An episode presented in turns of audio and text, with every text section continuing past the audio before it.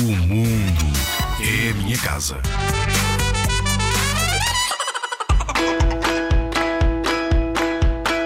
Calma com o autoclismo. Com que frequência puxas o autoclismo? De acordo com uma sondagem, 63% das pessoas disseram que puxavam o autoclismo sempre que faziam xixi. Os cientistas dizem que isso é demasiado. Mais de um quarto da água que usamos em casa vai pela sanita abaixo. Oh, não!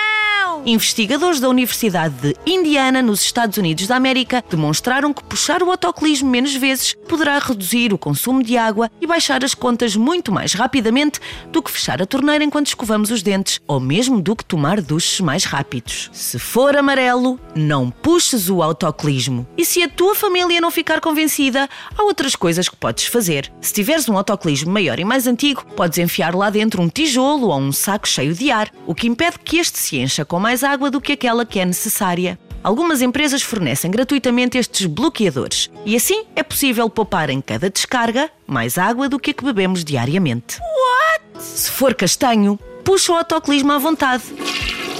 Mais fácil ainda é fazeres o primeiro xixi do dia no duche. A urina é totalmente livre de micróbios e desde que a água corra, é perfeitamente higiênico. De qualquer forma, vai tudo para o mesmo sítio, os esgotos. Fazer um xixi diário no duche poderá poupar 2.500 litros de água anualmente, o suficiente para encher uma banheira gigante. Mas não recomendamos que faças isso. Encher banheiras ah, não é ser amigo do ambiente. Não te preocupes por demorares um pouco mais de tempo no duche. Os seres humanos demoram, em média, apenas 21 segundos a fazer xixi. Se for amarelo, não puxes o autocolismo, mas se por acaso for castanho, puxa o autocolismo à vontade.